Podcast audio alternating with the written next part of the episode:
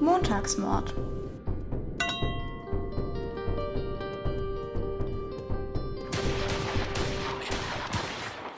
Oh, verdammt, ich muss erstmal wieder eine gute Position finden. Ups. Also gut. Ah, stimmt. Das ist immer das Schwierige, eine Position zu finden, damit man sich nicht bewegen muss und damit die Leute es nicht hören. Hallo und herzlich willkommen zum Montagsmord. Wir sind Valerie Und Sophie, und wir reden über True Crime, Straftaten und Verbrechen. wir recherchieren beide einen Fall und uns, stellen uns den dann gegenseitig vor. Im Sitzen, nicht im Stehen. Sorry, ja. Oh, ich weiß schon wieder nicht, wie wir anfangen sollen. Ähm, vielleicht habe ich ja eine Kleinigkeit, eine kleine ähm, Verbesserung, weil letzte Woche hatten wir unter anderem meinen Fall mit Dorothy Jane Scott und da habe ich gesagt, dass eventuell dieser tote Hund auf, auf der Leiche von Dorothy lag, um den Geruch zu überdecken. Und da wurden wir freundlicherweise darauf hingewiesen, dass diese Hundeschnüffler, dass sie zu 100% den Unterschied von einer Leiche zu einem Hund, ja, dass sie halt zu 100% diesen Unterschied erkennen können. Und das, das sollte ich jetzt nochmal richtig stellen, weil ich meine, ich habe irgendwas wieder gesagt. Und eigentlich wusste ich das ja, dass sie das können, aber irgendwie habe ich es halt. Ich weiß es auch nicht. Auf jeden Fall, sie können den Geruch unterscheiden. Ja, vielen Dank für diese Info der netten Dame, die uns da geschrieben hat. Falls ihr noch irgendwelche anderen Infos habt, dann schreibt uns einfach immer. Wir freuen uns jedes Mal darüber und es ist einfach cool, auch dazu zu lernen, finde ich. Ja, und im Austausch mit euch zu stehen, das macht wirklich richtig Spaß. Ja, genau. Hm. Ich habe noch eine kleine Richtigstellung tatsächlich. Wir haben ja seit zwei Wochen oder seit zwei Folgen jetzt die Rubrik mit den Black Stories. Und ich wurde darauf hingewiesen, dass manche Leute vielleicht nicht wissen, was eine Black Story ist und dass man dann vielleicht nicht so ganz checkt, was wir da gerade tun, wenn wir diese Black Stories Rubrik öffnen. Oh, Ja, das stimmt. also wir sind einfach davon ausgegangen, dass jeder weiß, was eine Black Story ist und wie dieses Spiel funktioniert. Aber dumm von uns, natürlich weiß es nicht jeder. Ja, möchtest du es vielleicht erklären, wie dieses Spiel funktioniert? Ja, also Black Stories sind ja im Prinzip Karten und auf den Karten steht ein, also normalerweise auf der Vorderseite ist ein Titel, ein Bild und ein kleiner Text, also zwei bis drei Zeilen. Und da wird dann eine Situation ganz grob beschrieben. Und das Ziel dieses Spieles ist es, herauszufinden, was im Detail passiert ist. Also so wie wir es jetzt halt schon die letzten zwei Male gemacht haben. Genau, und meistens sind es ja Morde, also zumindest bei den Black Stories. Genau. Und auf der Rückseite steht dann halt immer die ganze Geschichte so wie halt im Detail. Also da steht dann halt genau, was passiert ist und das ist dann die Lösung mehr oder weniger. Genau, und die Person, die die Vorderseite vorliest von der Karte, also der Fall, wie diese Person gestorben ist, die wird ja der anderen Person vorgelesen und die andere Person muss dann raten, ne? indem sie Fragen stellt, wie diese Person, um die es sich in dem Fall handelt, ums Leben gekommen ist. Und dabei darf die Person, die das erraten muss, nur Fragen stellen, die der Mensch mit der Karte nur mit Ja oder Nein beantworten kann. Und dadurch kommt man dann im Endeffekt irgendwann auf die Lösung des Falles. Genau. Ja. Was trinkst du, Sophie? Ich trinke eine Gemüsebrühe. ja, ich, ich bin etwas krank. Also nicht Corona, sondern anders krank. Und deswegen muss ich leider heute auf alkoholische Getränke verzichten und schlürf eine Gemüsebrühe, weil ich auch irgendwie Hunger hatte und ich weiß nicht, machst du das auch manchmal? Einfach so Gemüsebrühe trinken, Valerie? Auf gar keinen Fall. Oh, okay. Finde ich schade. Ja, ich trinke Wein. Ja, dann trink mal ein Gläschen für mich mit. Eigentlich ist es viel zu früh für Wein, aber hey, ich hatte heute Morgen tatsächlich einen Frühstückswein. Echt, hattest du? Ja, der war Genial. noch, das Glas war noch ein bisschen voll von gestern Abend. Und es stand neben meinem Bett. Oh, okay. Und dann, warum nicht? Hast du es einfach so getrunken oder noch zum Frühstück irgendwie dazu oder Zum Frühstück dazu. mit oder ohne Müsli? Einfach so Müsli und dann den Wein dazu anstelle von Milch. Es gab Erdbeerkuchen zum Frühstück. Valerie, was hast du eigentlich für ein geiles Leben? Frühstückswein und Erdbeerkuchen. Ja. Wow. Willst du tauschen? Mhm. Ja. Ich hatte zwei Schmerztabletten zum Frühstück. Mhm. Hast du mit Gemüsebrühe runtergespült, oder? Ja, genau. Cool, cool. Wenn du die Gemüsebrühe machst, ist es dann so Brühwürfel, so von Knorr oder so diese, diese pulvrige? Ja, ich habe so einen Container und da sind 16 Liter Brühe drin. Was? Also halt Pulver und der ergibt 16 Liter Brühe. Okay. Und es ist halt eine ganz normale Größe eigentlich. Ja, und das ist ähm, das Pulver und das mache ich dann einfach so in den Kaffeebecher dazu. Weil ich glaube, Brühwürfel, die sind halt immer so ein bisschen schwierig zum Zerteilen und ein ganzer Brühwürfel auf einen Kaffeebecher ist halt auch irgendwie zu viel und ja, Okay. so trinke ich meine Brühe am liebsten. Schön. Ja. In meinem Fall letzte Woche ging es ja um die Theorie, dass eine ganze Gruppe von Serienmördern junge Männer umbringen soll. Da dachten Sophie und ich, dass es sich vielleicht anbieten würde, diese Woche bei den Gruppen zu bleiben und deshalb haben wir uns dazu entschlossen, die heutige Folge dem Thema Sekten zu widmen. Hattest du schon mal irgendwelche Berührungspunkte mit Sekten? Nein. Also, ich habe ja schon gesagt, dass ich auch in der Kirche so ein bisschen aktiver bin. Und ich finde, da ist es manchmal, vor allem bei Freikirchen, so ein bisschen kritischer. Also, ich weiß nicht, ob du das kennst in Stuttgart. Nein. Okay. Das ist schon ein bisschen krasser dort. Und ich, ich will jetzt niemanden auf die Füße treten und so, aber mir hat es halt nicht gefallen und es war schon ziemlich, nicht sektenähnlich, aber mm, es ging so ein bisschen in die Richtung, fand ich fast. Und also bei mir im Ready-Unterricht früher, da war auch eine dabei und die geht dort regelmäßig hin. Und dann hat sie in Religion sogar eine Präsentation gehalten und hat erörtert, ob das eine Sekte ist oder nicht. Und irgendwie hat sie dann halt zum Schluss alle Punkte, die eine Sekte ausmachen, halt abgehakt. Also, dass es halt alles beim zutrifft. Und kam dann halt irgendwie trotzdem zum Entschluss, dass es keine Sekte ist.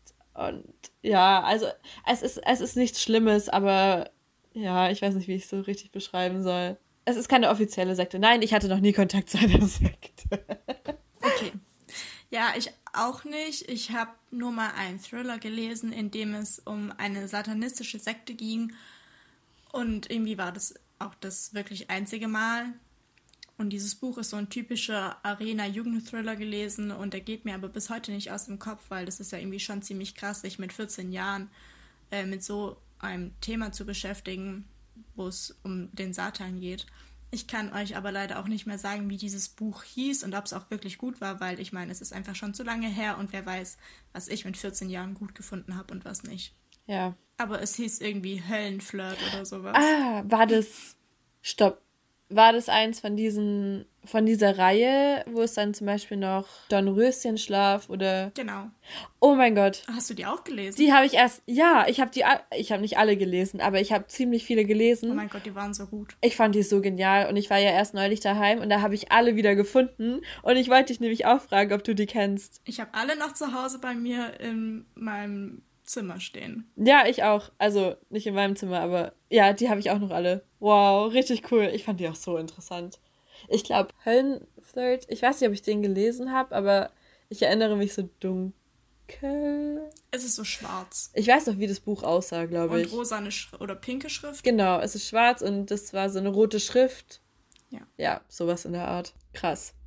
Richtig gute Bücher. Richtig verstörend, aber auch teilweise. Tatsächlich sehr verstörend. Also ich finde nicht, dass sie für so ein junges Alter gemacht Ja. sind, wie sie immer behaupten. Ja, das stimmt. Aber es sind tatsächlich gute Bücher. Ja, die habe ich, glaube ich, auch mit 13 gelesen. 13, 14. Cool. Crazy. Sollen wir zur Black Story noch kommen? Ja, klar. Also die Black Stories Ru Rubrik. Die Black Stories Rubrik. Ja, diese Woche bin ich dran und habe eine ausgesucht für dich. Die ist. Ja, ich gebe dir jetzt keine Tipps. Ich lese einfach mal vor. Also der Titel lautet Aus dem Nähkästchen. Er war qualifiziert für den Job. Dennoch verdarb seine Arbeit manchem den Appetit. Das war's. War er Schneider Nein. Wieso Schneider? aus dem Nähkästchen? Ich weiß nicht, was Nähkästchen so richtig damit zu tun hat, muss ich ganz ehrlich sagen. Hat es was zu tun mit dem, mit dem Sprichwort aus dem Nähkästchen plaudern? Nein. Also hat die Überschrift gar nichts mit dem Fall zu tun? Ich kann mir nicht erklären, wie die Überschrift so richtig dazu passt. Okay, aber also scheinbar ist bei dem Fall ja niemand gestorben, oder? Doch, doch. Es ist jemand gestorben. Warte, er war sehr gut in seinem Job, aber es hat den anderen den Appetit verdorben? Ja. War er Schlachter? Indirekt, sehr indirekt. Ich weiß gar nicht, was soll ich denn in der Story überhaupt erörtern? Was soll ich denn überhaupt rausfinden? Was ist denn der Fall? Es ist ein Fall, tatsächlich, ein bekannter Fall. Ich frage mich, ob du ihn kennst, aber ich denke bestimmt. Und du sollst erörtern, wer diese Person ist. Es ist ein bekannter Mensch, der etwas gemacht hat und Jack Hyde. Nein. Und es ist halt eine echte, ein echter Fall. Jack the Ripper. Nein. War er Koch? Nein, aber es geht schon mal in die richtige Richtung. Kellner? Nein. Und kein Schlachter. Indirekt. Indirekt hat er geschlachtet. Menschen. Ja. Also er hat Menschen serviert. Nein. Ich würde dir gerne etwas helfen, weil ich glaube, es ist echt schwierig. Wenn du möchtest, kann ich dir einen Tipp geben. Ja, ich bitte darum. Er war Restaurantkritiker. Okay, aber er hat kein Menschenfleisch gegessen. Doch. Okay. Er war in diesem Restaurant und hat getestet und der Koch dort hat dann irgendwie Menschenfleisch ins Essen getan und er hat es aufgedeckt. Nein. War der Restauranttest überhaupt der Böse? Ja. Hat er was immer ins Essen dazugemischt, um das Restaurant schlecht zu machen? Nee, hat er nicht. Ich finde die Black Story blöd. Ja, ja, okay, es tut mir leid. Okay, soll ich es mal, soll ich es auflösen? Ja, bitte. Okay, also du kennst bestimmt diesen Fall. Der Japaner, und jetzt kommt's, Issei Sagawa, Mhm. dürfte der einzige Kannibale sein, der, nachdem er wieder auf freiem Fuß war, Restaurantkritiken für ein Feinschmecker-Magazin verfasste. 1981 ermordete der bekannte Gourmet in Paris eine Niederländerin, verging sich sexuell an dem Leichnam und verzehrte Teile des Körpers, roh sowie gekocht. Man fasste ihn kurz nach der Tat, doch dann folgte eine Verkettung absurder Umstände. Die französische Justiz stufte Sagawa als geistesgestört und nicht straffähig ein, woraufhin er zum Zweck psychiatrischer Behandlung nach Japan ausgeliefert wurde. Die dortigen Behörden stellten fest, dass er die französisch, französische Gutachter getäuscht hatte und voll zurechnungsfähig war. Da in Japan jedoch keine Anklage gegen ihn vorlag, durfte Sagawa die psychiatrische Anstalt nach 15 Monaten verlassen. Er ist bis heute auf freiem Fuß, schrieb etliche Artikel und Romane.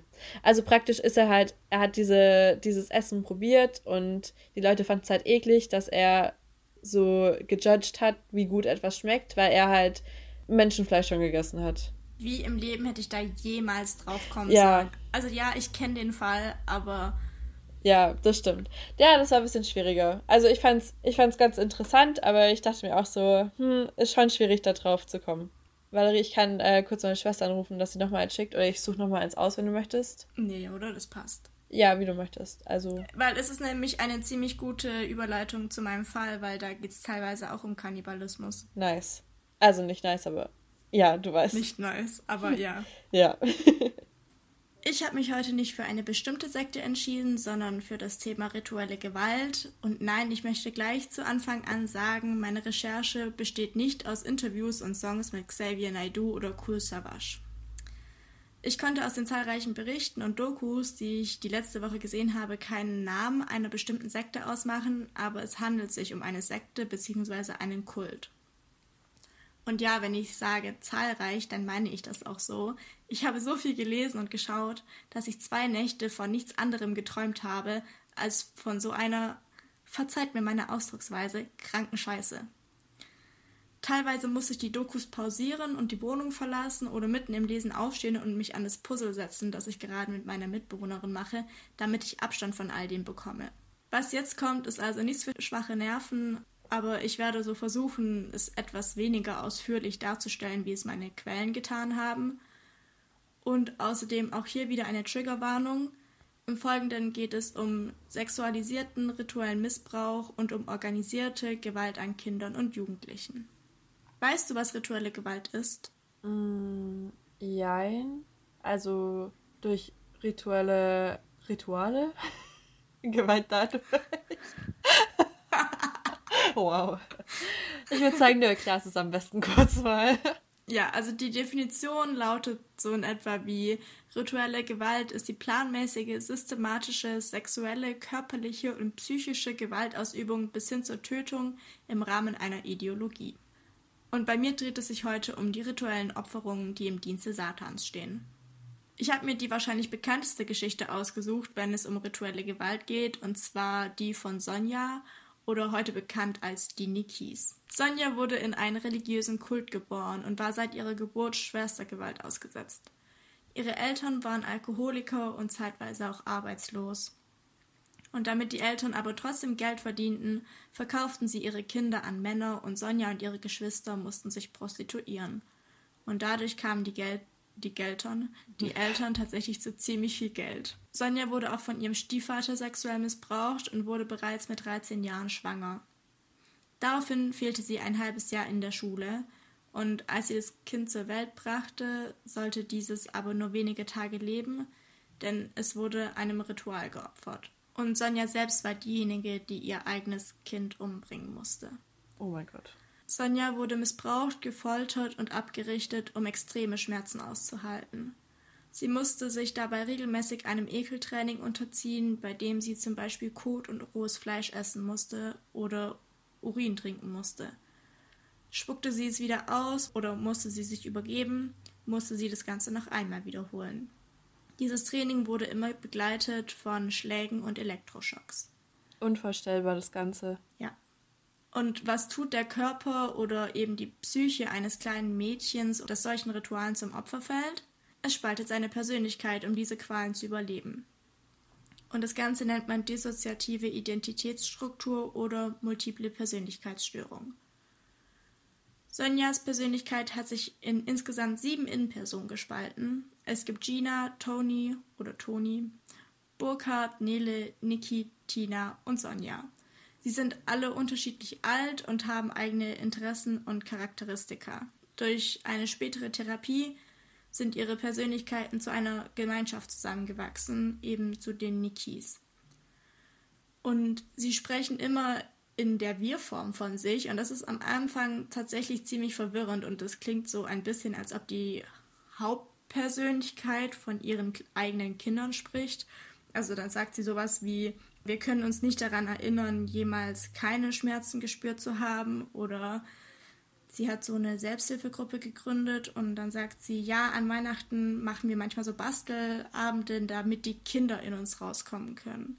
Oder die zwei Jungs haben ihre eigenen Zimmer, um dort sich zurückziehen zu können. Und es klingt schon, also wenn man das halt so gar nicht gewohnt ist, als ich die Doku gesehen habe, war das schon sehr verwirrend und so merkwürdig, weil ich damit so überhaupt mich noch gar nicht auseinandergesetzt habe. Aber ja, ist auf jeden Fall ziemlich krass, wie es dazu kommen konnte. Ja, ich glaube, da haben wir ja die gleiche Doku geschaut, oder? Also, wo man auch diesen Einblick in die verschiedenen Persönlichkeiten bekommen hat. Ja, das kann gut sein. Ja. Ich sag auch nachher noch, wie die Doku heißt. Okay. Aber eine dissoziative Spaltung ist keine Seltenheit in solchen Sekten oder Kulten. Frau Huber, eine psychologische Psychotherapeutin, meint, dass Kinder oft durch Hunger und Dursten oder mit Elektroschocks gezielt abgerichtet werden, um eine Spaltung hervorzurufen. Dabei wird das Kind so lange den Schmerzen unterworfen, bis es nicht mehr ganz bei sich ist. Und dann sagt der Täter sowas wie, wenn du jetzt deine Augen aufmachst, dann bist du Johanna und Johanna tut alles, was ich sage.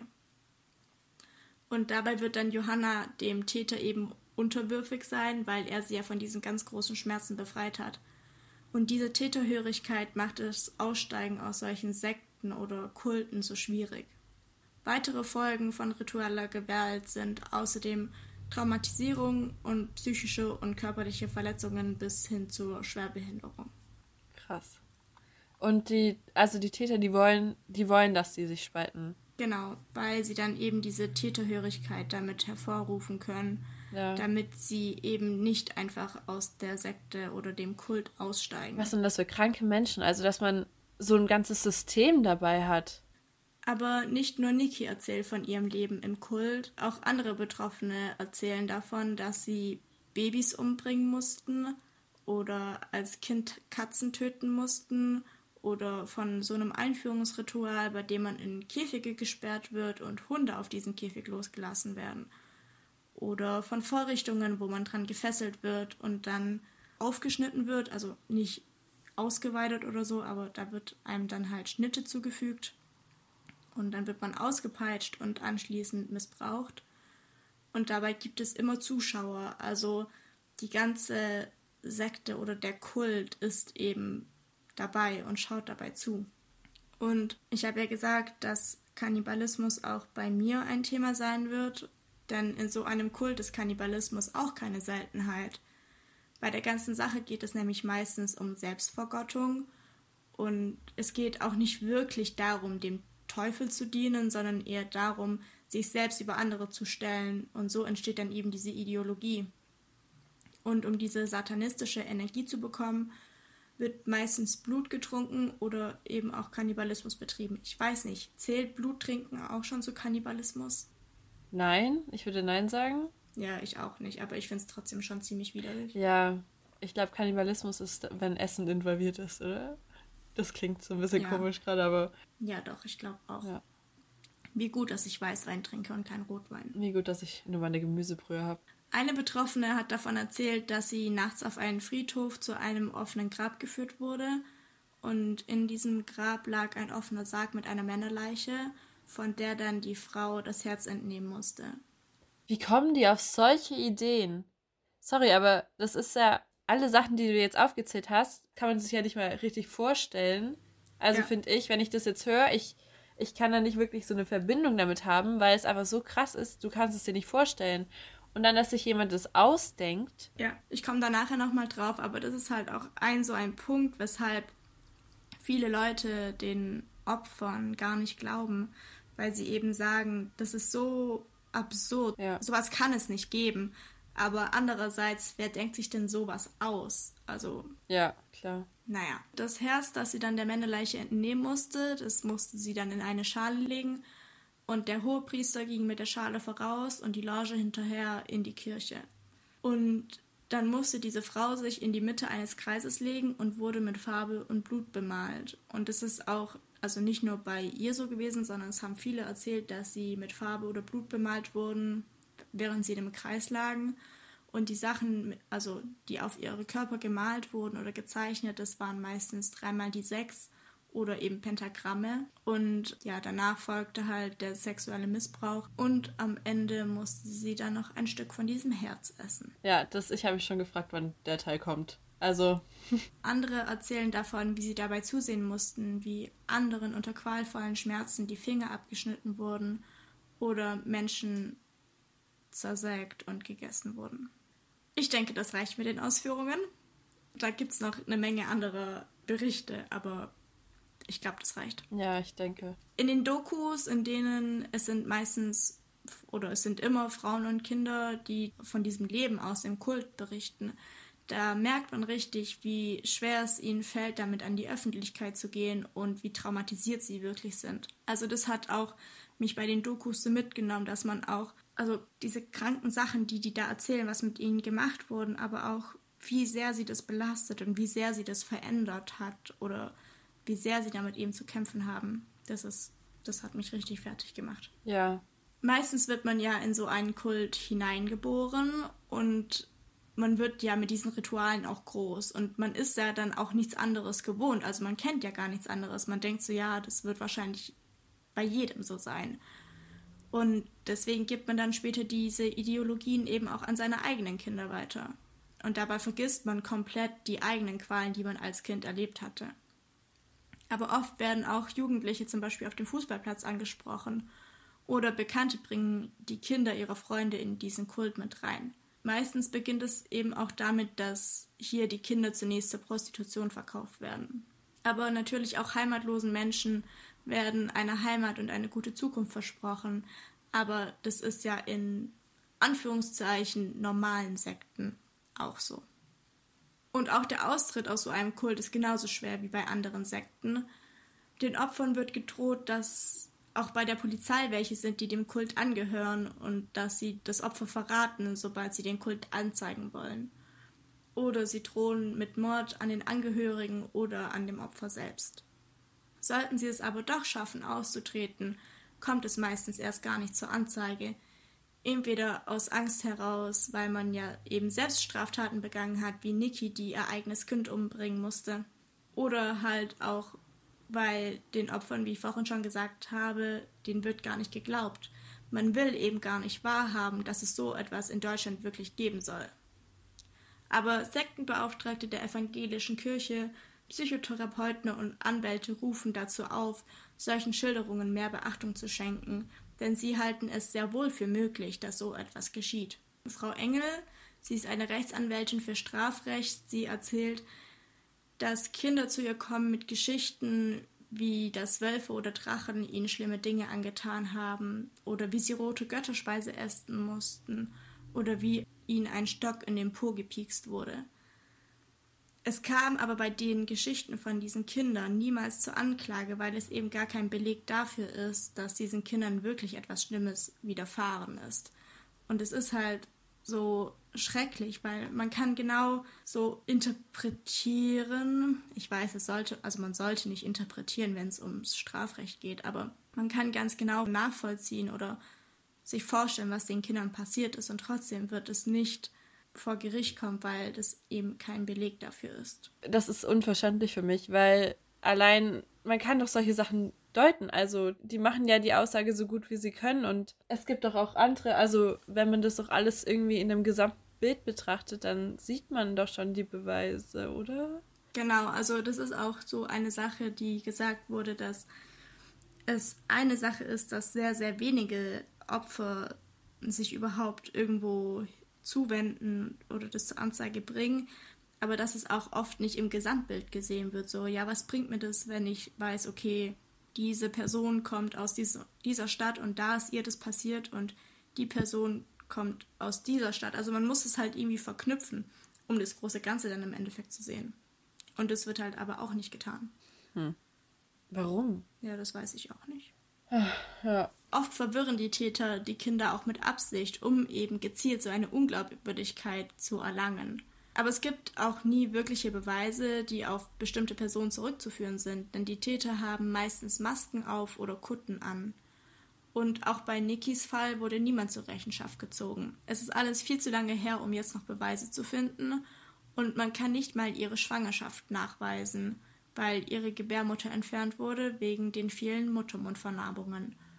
Und woher die kommen, kannst du dir ja sicher vorstellen. Niki hat einen Film gedreht und das ist auch unter anderem eine meiner Quellen, wie ich vorhin ja schon gesagt habe. Und der heißt Wir sind die Nikis. Das ist ein Zweiteiler und beide Teile gibt es auf YouTube zu sehen, falls ihr euch nochmal ein bisschen mehr damit befassen wollt. Und nachdem der Film beim ZDF ausgestrahlt wurde, haben sich daraufhin tatsächlich noch mehrere Betroffene gemeldet. Aber auch das führte im Endeffekt zu nichts. Also da wurde wieder niemand zur Rechenschaft gezogen. Und der Fall von Niki wurde dann nach zehn Jahren, da wurde dann irgendwann die Akte geschlossen, weil man sagt, man kann nichts nachweisen. Also Niki hat sogar einen Tatort wiedererkannt, die Wewelsburg. Ich weiß nicht, ob du davon mal gehört hast. Nee. Wo ist die?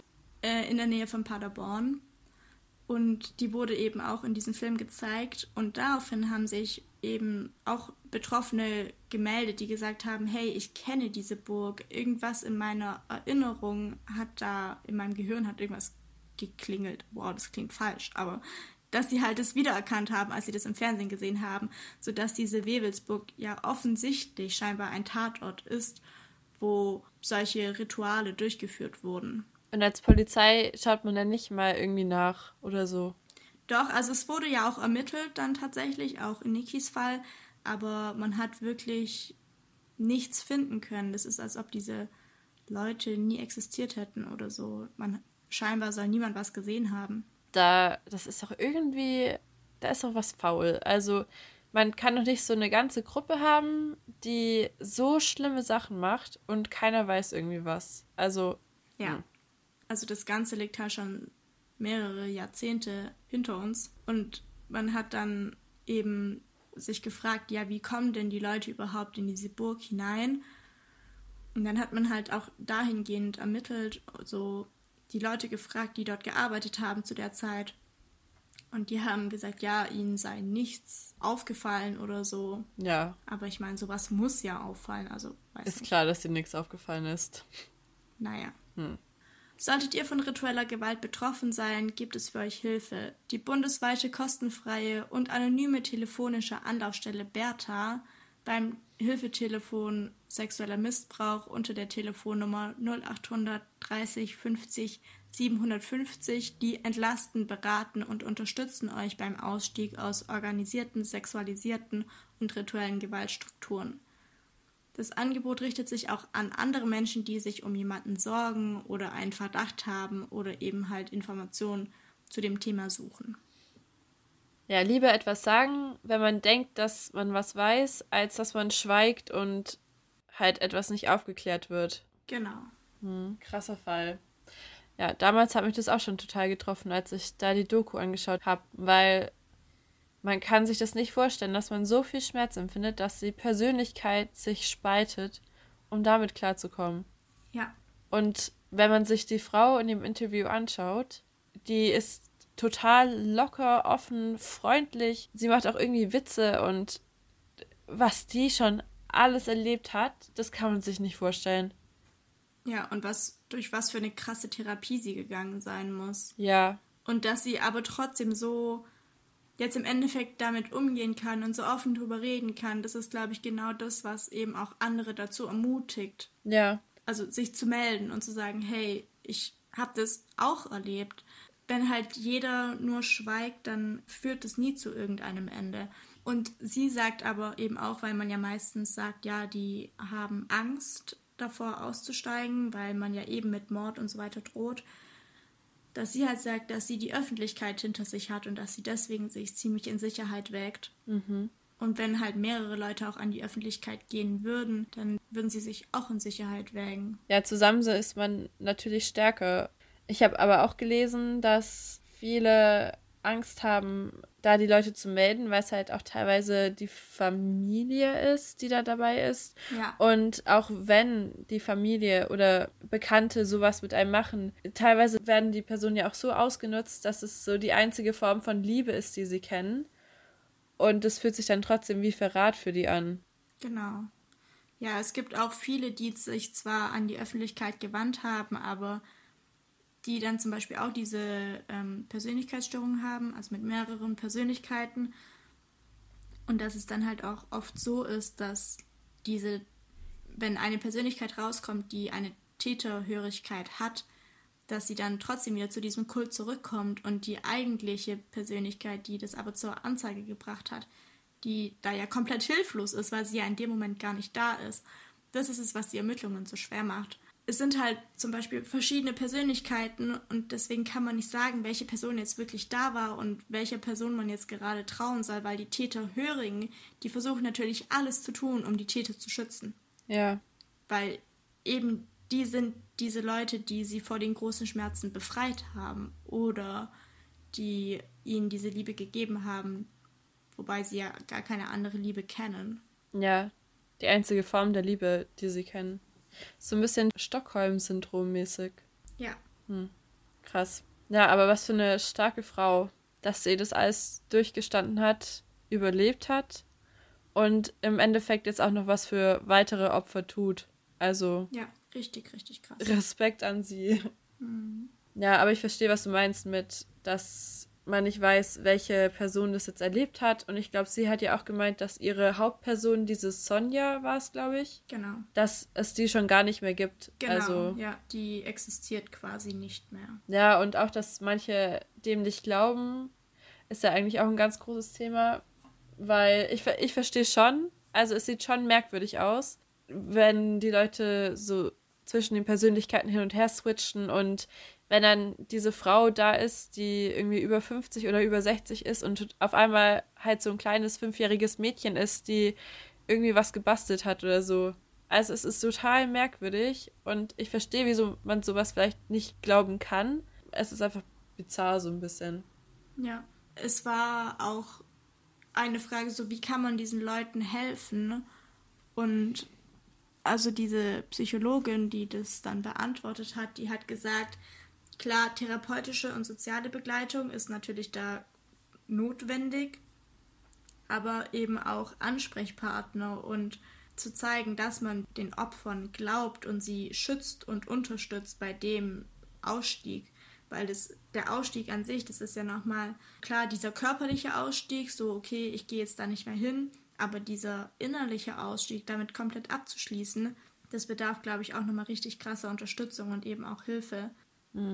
Ist ja schon mal gut, dass es da Leute gibt, die halt solchen Menschen auch helfen können. Also, dass wir wenigstens schon mal so weit sind. Ja, eine der Therapeutinnen oder die Anwältin, je nachdem, ich weiß gerade nicht mehr so genau, die haben gesagt, dass auch viele andere Therapeuten sich dem gar nicht gewachsen sind und sagen, okay, ja, was du erlebt hast, ist krass, aber ich kann dir da nicht helfen, weil sie sich überfordert fühlen damit, was ich auch verstehen kann, um Himmels Willen klar. Ja. Ich bin dafür auch überhaupt gar nicht qualifiziert. Aber ich kann mir gut vorstellen, dass auch Psychologen manchmal an ihre Grenzen stoßen. Aber das ist dann halt für das Opfer, das sich dann dazu entschlossen hat, okay, ich suche mir jetzt Hilfe und dann geht es zu jemandem und diese Person sagt, sorry, nee, ist nicht, ich kann dir nicht helfen, such dir jemand anderes. Und dann muss sie sich wieder aufraffen. Und das ist, glaube ich, wirklich dann nochmal sehr, sehr schwer. Ja, also es ist schon nochmal ein komplett anderes Thema, weil es halt auch nicht so oft vorkommt. Also ich glaube, da gibt es ja dann schon die Spezialisten dafür. Und ich glaube, man kann auch von so Therapeuten nicht verlangen, dass sie halt jedes einzelne Problem, das möglicherweise auftauchen könnte, dass sie halt alles lösen können. Also ich weiß nicht, ich glaube, das wäre das wär ziemlich krass. Ja, ich glaube, das ist auch da wieder so, dass es welche gibt, die sich auf irgendwas spezialisiert haben oder so. Genau. Auf jeden Fall ein richtig, also eine echt empfehlenswerte Doku. Total interessant. Ja. Ja, dann war es mit meinem Fall. Richtig cool, richtig gut gemacht. Ich habe mega lange rumrecherchiert, weil ich finde, es ist so ein bisschen schwierig, Fälle zu finden, die nicht schon total ausgelutscht sind. Ja, ich finde es auch. Also klar, wir sagen, wir machen Sekten, aber also, dass wir dann jetzt nochmal anfangen von Scientology oder Colonia Dignidad, wenn man halt schon wieder mit sowas anfängt, dann ist es so, ja, das, das kennt man ja, halt schon alles. Ich fühle mich jetzt ein bisschen schlecht, weil ich habe tatsächlich so einen Fall, den man schon eher kennt, weil sonst, ich wollte halt auch beim Thema Mord bleiben und zuerst hm. habe ich einen Fall recherchiert von einer Psychologin aus Hamburg. Ich weiß gar nicht, ob der bekannte ist der Fall. Die hat auch so eine kleine Sekte gegründet mit irgendwie 22 Mitgliedern oder so. Und die sind dann nach Spanien auf jeden Fall, sind die dann gegangen.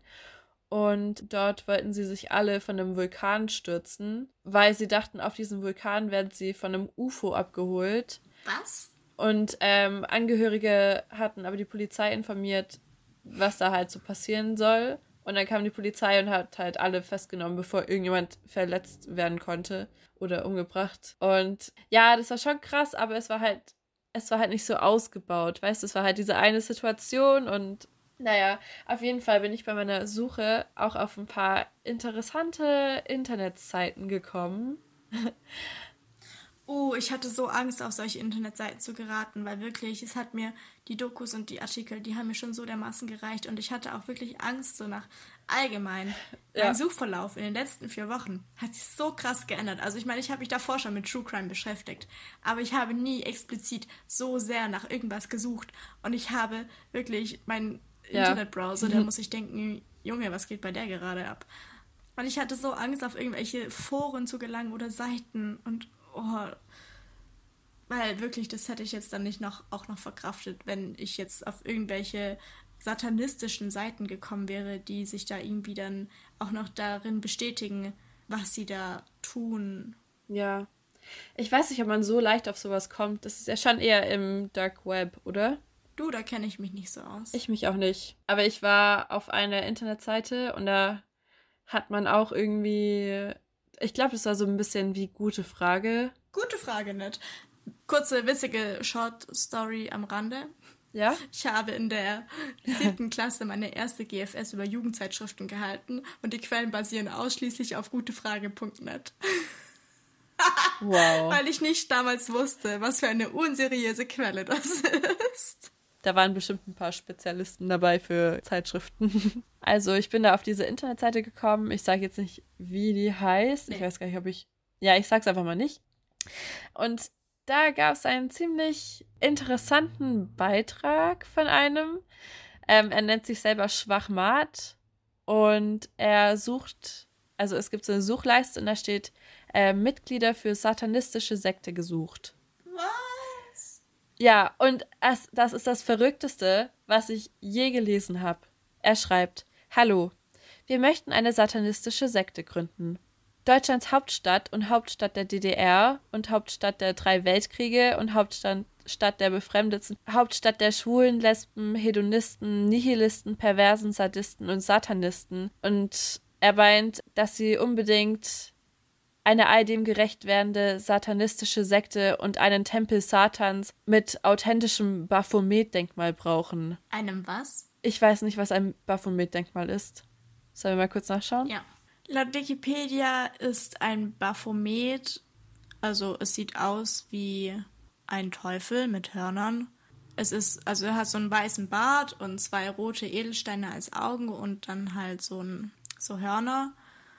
Hm. Und ja, es ist halt, ich würde mal sagen, eine andere Bezeichnung als Teufelsstatue. Vielleicht können wir ein Bild auf Instagram dazu hauen von so einem Baphomet. Ja. Auf jeden Fall schreibt er noch, ähm, Berlin hat viele Kirchen, muslimische Moscheen, jüdische Synagogen, bla bla bla bla bla, aber noch keine all dem gerecht werdende satanistische Sekte mit einem Tempel Satans mit Baphomet-Denkmal zur vollkommenen Verkündung und Huldigung der reinen Lehre Luzifers. Wir ah, können viele Anhänger und Freunde für uns damit gewinnen. Wer macht mit? Ist mal was anderes als langweilige Clubs, Diskos oder Pennerkneipen. das ist nicht sein Ernst, oder? Doch, das ist ein völliger Ernst. Und dann haben Leute drauf geantwortet. Einer der Kommentare darunter lautet: Bei mir geht's nicht. Seit meine Frau ausgezogen ist, lasse ich Satanistisches nicht mehr rein. Sorry.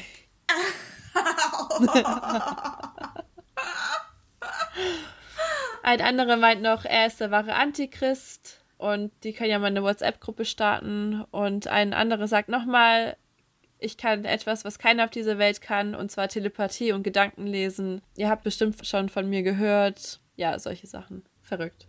Ja, crazy.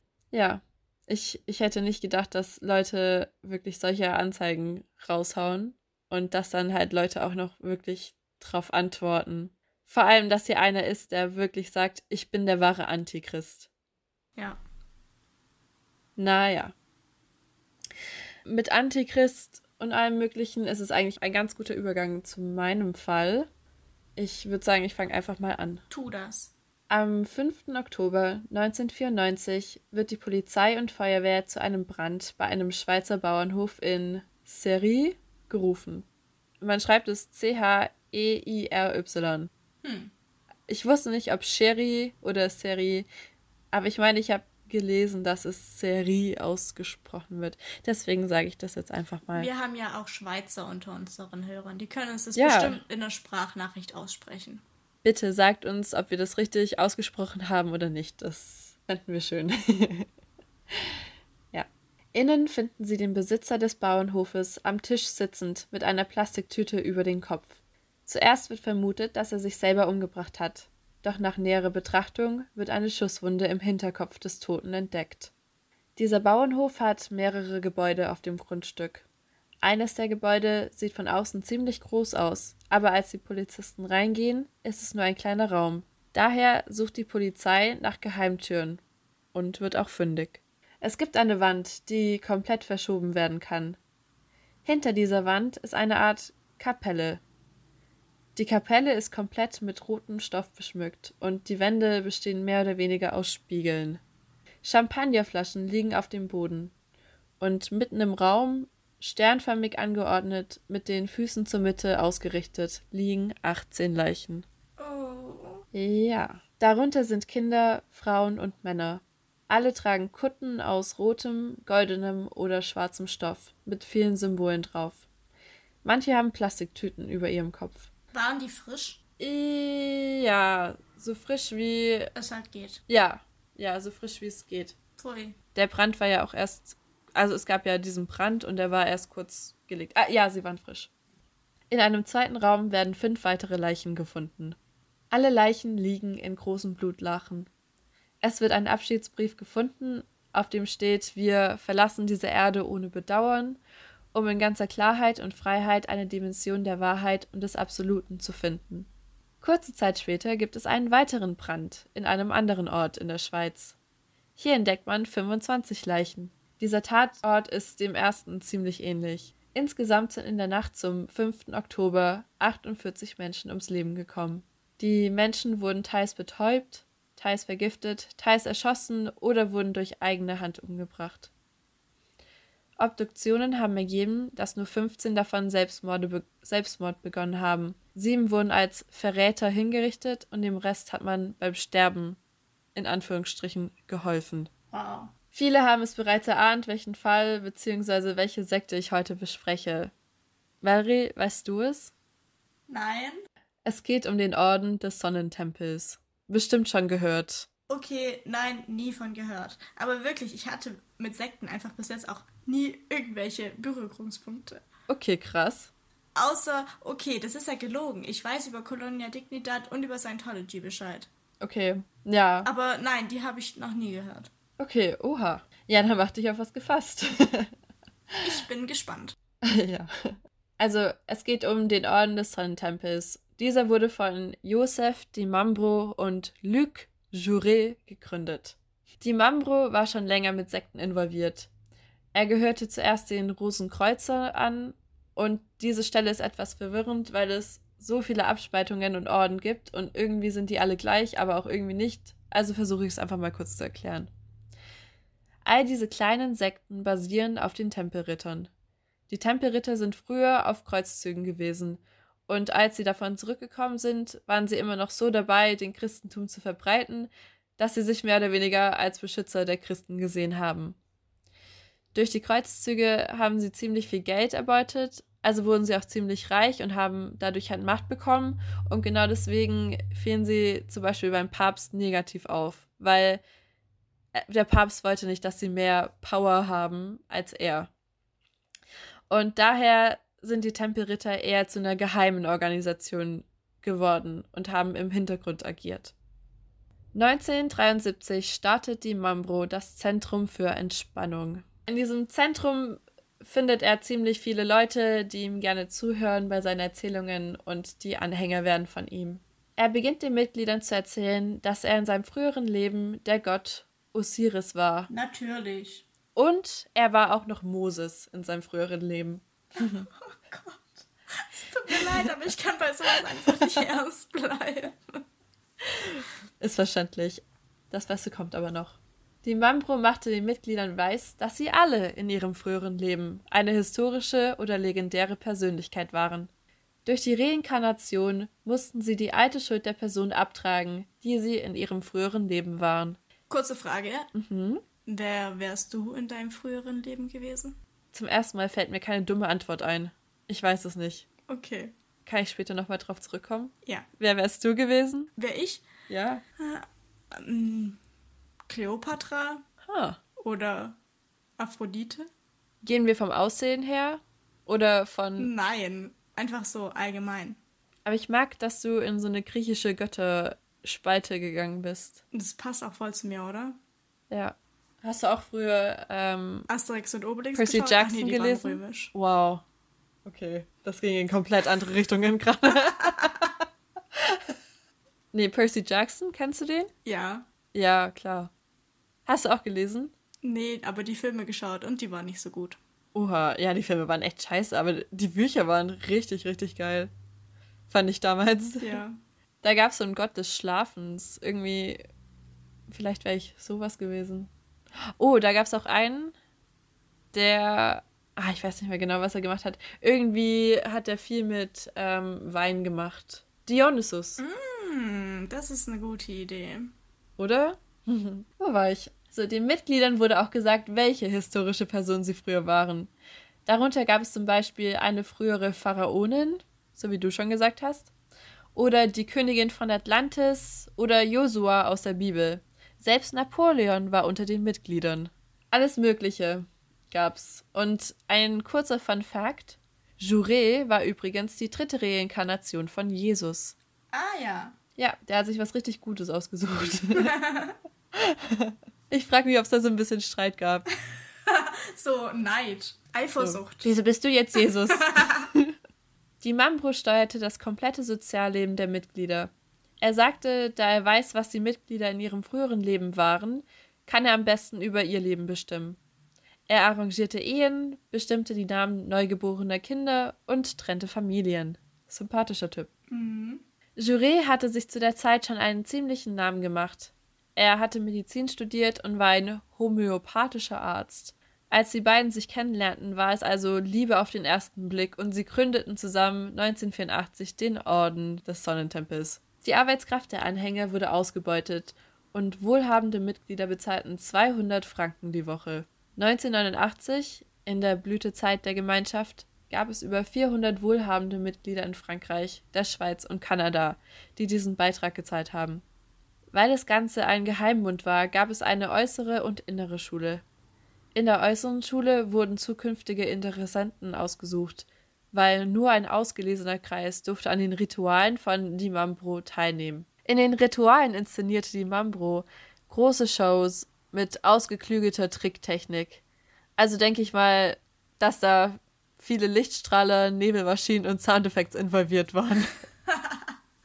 Lichtschau. Uts, uts, uts. Ja, echt so. Hm. Wenn Leute initiiert wurden, dann ließ er den Astralmeister erscheinen mit einem Schwert, aus dem Blitze kamen. Das war jedoch nur er selber, verkleidet mit einem Schwert, an dem kleine Elektrolichtchen waren. Unter seiner Zeremonialkutte trug er eine Fernbedienung, mit der er automatisch Türen öffnen ließ und Blitze auslösen konnte. Oh Gott, ist das billig? ja, es ist echt richtig billig. Und die Leute sind halt komplett drauf reingefallen. Also die dachten sich so, wow. Er gab vor, dass er Kontakt zu dem unbekannten oberen Meister in Zürich hatte. Und nur er hatte mit ihm Kontakt, sonst durfte das anscheinend keiner. Das ist auch richtig sympathisch, richtig glaubhaft. Mhm. Juré auf der anderen Seite kümmerte sich um das Marketing und die Leitung der äußeren Gemeinschaft. Haben die vielleicht noch zwei offene Stellen für Ja, das habe ich auch schon überlegt. Wer hätte gedacht, dass eine Sekte Marketing braucht? ja, und dann weiß ich auch schon, wie meine Bewerbung aussieht. So, hallo, ich bin Valerie, ehemalige Aphrodite oder in meinem vorvorletzten Leben Cleopatra. Ja. Ich würde gerne in ihrer Marketingabteilung arbeiten. Ich habe immer Fernbedienungen bei mir, damit ich jedes Mal diese Türen öffnen und schließen kann. Ich verbleibe mit freundlichen Grüßen, Valerie alias Cleopatra. Ich freue mich auf beide Rückmeldungen. Nach circa sieben Jahren Laufzeit verbreiten die Mambro und Juré das Wort, dass eine Apokalypse bevorsteht. Es ist eine menschengemachte Apokalypse und nur die Elitären werden sie überleben. Corona? Vielleicht war an dieser Apokalypsengeschichte doch was dran. Hm. Also wurden die Mitglieder praktisch gezwungen, ihr ganzes Geld abzugeben. Die Mitglieder haben das auch sofort geglaubt, weil, jetzt kommt's, die Mambro hatte eine Tochter mit seiner Geliebten, die auch ein Teil der Sekte war. Sie hieß Dominique Bellaton und die Tochter wurde Emmanuel genannt. Er hat seine Tochter als Messias erziehen lassen. Laut seiner Aussage war sie ein, war sie eines von neun komischen. Nein? Nein, nein, nein, nein, nein. eins von neun komischen Kindern. Jetzt kommt's. Laut seiner Aussage war sie eins von neun kosmischen Kindern.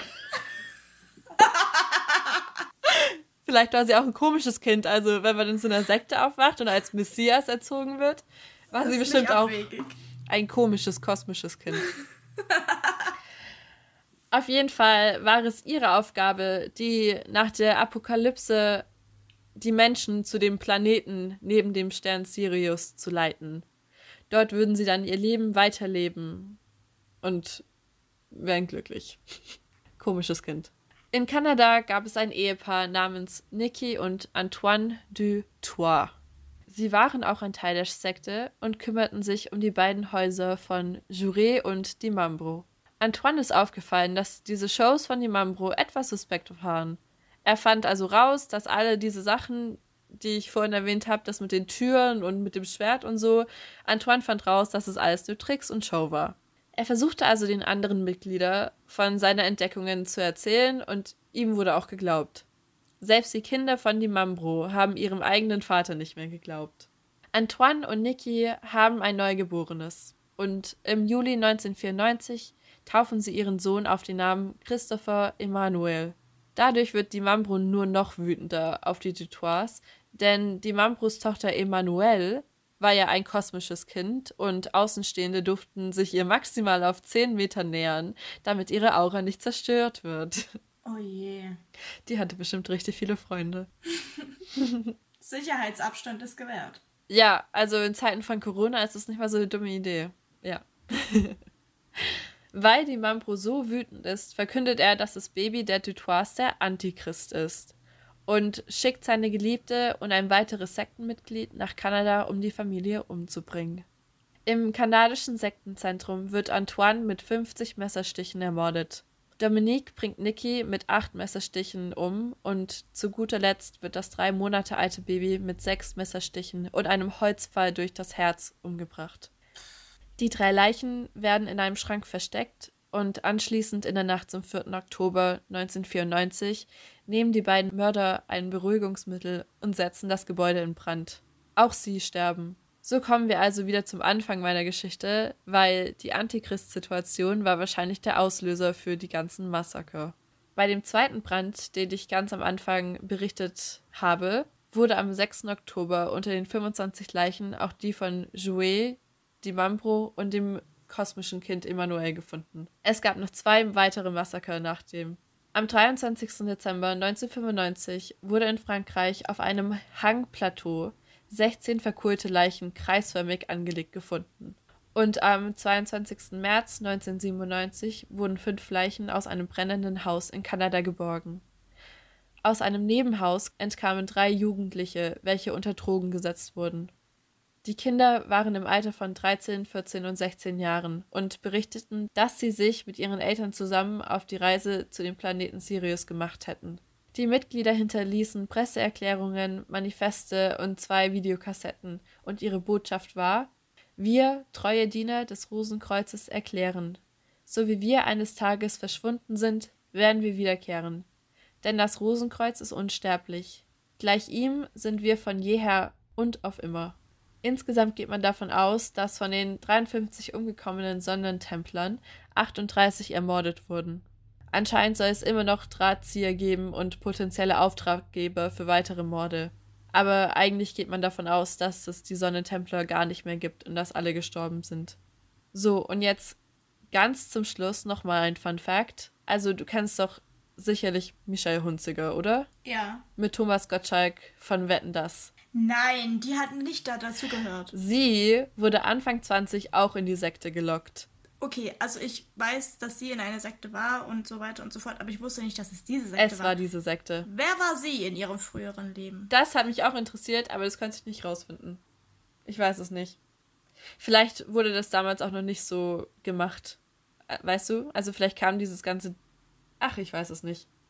Naja, auf jeden Fall war sie auch fünf Jahre lang in der Sekte, aber sie hat es letzten Endes geschafft, wieder rauszukommen. Verrückt. Ja, crazy Geschichte, oder? Und ja, also da gibt es nochmal so 50.000 Details, dass sie total viele Immobilien hatten und was weiß ich. Und es gibt auch ein paar, die tatsächlich halt entkommen sind. Und ich glaube, da denkt man halt, dass diese Drahtzieher halt hinter denen her sind. Dass halt alle Sonnentempler, auch die ehemaligen, umgebracht werden. Aber ja. Hm. War das nicht auch so, dass sie die ganze Zeit immer, also Michelle Hunziker, dass sie die ganze Zeit gelacht hat? Oder sie musste immer so strahlen? Das würde das auch Sinn machen? Ja. Obwohl sie eigentlich gar nicht so glücklich war. Ja, genau. So war Weil Sonnen und so, alles klar. Ja, die sollten halt viel Energie und viel Licht irgendwie ausstrahlen. Ist schon krass. Also ich wusste nicht, dass sie in der Sekte war. Ich habe das auch erst hier durch die Geschichte rausgefunden. Und sie hat auch gemeint, dass es halt so richtig krasse Regeln gab, also mit Essen. Man durfte halt nur irgendwie vegetarisch sein, aber Fisch und Milch und sowas war halt auch irgendwie nicht erlaubt. Und Sex war irgendwie was Animalistisches und komplett verboten anscheinend. Aber Ja. Dann war sie keine Aphrodite. Mh, wahrscheinlich eher nicht. Ja, ich frage mich echt, wer sie war. Ja, dann war es das auch mit deinem Fall, oder? ja. Ich habe noch einen kurzen Fall aus dem Ländle, der sich jetzt erst ereignet hat. Ich weiß nicht, ob du es mitbekommen hast. Am Dienstag haben Ermittler auf einem Gartengrundstück in Stuttgart eine Leiche gefunden. Der Schwager hatte den 45-jährigen Toten umgebracht und in seinem eigenen Garten verscharrt. Sympathisch. Ja, also bis jetzt sind die Hintergründe alle noch unklar, aber der Schwager hat sich dann selbst der Polizei gestellt. Er ist halt irgendwie auf das Revier und hat gesagt, er habe den Mann seiner Schwester letztes Wochenende umgebracht. Und man hat den Vermissten bis dahin tatsächlich auch gesucht gehabt, aber logischerweise nicht gefunden. Aber jetzt ist er wieder da, aber tot. Es tut mir leid, ich sollte da ein bisschen. Ach, ich denke, es gibt andere Podcasts, die da irgendwie anders mit umgehen und jeder macht es so auf seine Art und Weise, oder? Ja, aber es ist halt noch so, so frisch. Also es tut mir leid. Dieser Mann wurde auf jeden Fall jetzt gefunden und ist jetzt alt, aber leider tot. So fühle ich mich schon besser. ich hatte nichts darüber mitbekommen. Ja, ich habe es auch nur zufällig gelesen. Ah, was ich. Ich hatte dich ja auch noch gefragt, als wir unsere Fälle besprochen haben, wer was macht. Da hatte ich dich ja gefragt, ob du diese eine Frau kennst. Und ich dachte, bestimmt ist es auch einfach eine von Nikis Persönlichkeiten.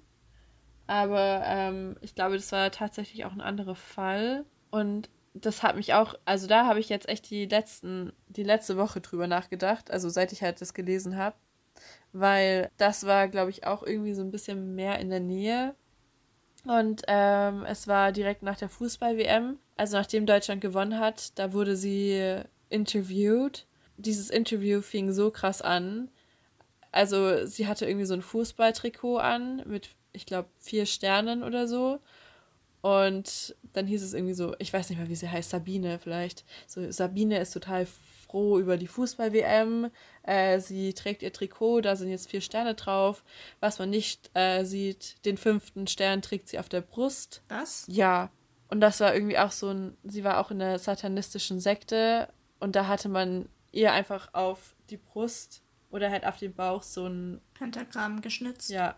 Ja, ich habe auch Bilder gesehen, wo den Kreuze auf die Brüste geschnitzt wurden oder Pentagramme oder. Oh. Das ist ja. so krank. Okay, aber ich finde es ziemlich übel, dass sie die Überleitung mit der WM gemacht haben. Also es tut mir leid, aber das ist schon echt krass. Ja, und deswegen muss ich das auch kurz loswerden, weil seitdem ich das gelesen habe, ich konnte irgendwie an nichts anderes mehr denken. So den fünften Stern. Wir reden über die WM. Deutschland hat gewonnen. Okay? Und den fünften Stern trägt sie auf ihrer Brust. Ich fand, das war so ein bisschen das geht so. gar nicht. Es war eine ziemlich, ziemlich krasse Überleitung. Und ich, deswegen, ich dachte zuerst, es wäre auch die, die Nikis, deswegen wollte ich das auch nicht so genauer anschauen. Aber ja, krasse Situation. ja. Ja. Also ich fand die Folge tatsächlich ziemlich krass. Mhm. Für unsere Verhältnisse tatsächlich sogar.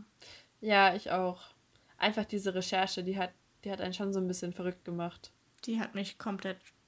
Ciao. Ja, Ciao. Okay, ja, äh, weißt du jetzt mittlerweile, wer du gewesen wärst? Uff. Hm. Nee, immer noch nicht. Ich muss mir irgendwas einfallen lassen. Bestimmt kommt es mir irgendwie heute Nacht im Schlaf. Ich wache auf einmal auf und ich weiß es direkt. Aber jetzt fällt mir gerade nichts ein. Falls ich es rausfinde. Du kannst es ja auf Instagram schreiben. Genau, falls ich es rausfinde, dann mache ich eine kleine Instagram-Story dazu. Ah, wo wir es gerade von Instagram-Story haben. Valerie, ich bin sehr stolz auf dich, dass du tatsächlich deinen WhatsApp-Status geändert hast. ja, tatsächlich hat mich aber auch niemand darauf angesprochen. Sollen wir es so machen, dass du ihn drin lässt, bis dich jemand darauf anspricht? Nein, ich werde es nicht drin lassen, bis mich jemand darauf anspricht, sondern ich habe es noch zwei Tage drin und dann werde ich ihn wieder rausnehmen. Okay, schade. Ich finde, es macht sich ziemlich gut als WhatsApp-Status. ich finde nicht. Oh Gott. Es ist halb sieben und ich bin super müde. Ja, ich auch. Sollen wir die Formalien diesmal richtig machen? Ja, du bist dran dieses Mal. Okay. Also folgt uns auf Instagram, Facebook, Twitter, überall, wo ihr uns findet. Unseren Podcast gibt es überall zu hören. Wenn ihr, das war irgendwie ein bisschen dumm, weil die hören ja schon den Podcast, das wissen sie ja selber, oder? Wir sind überall zu finden unter dem Namen Montagsmord, so wie der Podcast halt auch heißt. Falls es euch gefallen hat, falls ihr Feedback habt, dann schreibt uns einen Kommentar auf Instagram, Facebook, wo auch immer. Wir freuen uns über jede Nachricht. Ja. Ja. Und dann würde ich sagen. Bis Montag. Bis Montag. Tschüss. Tschüss.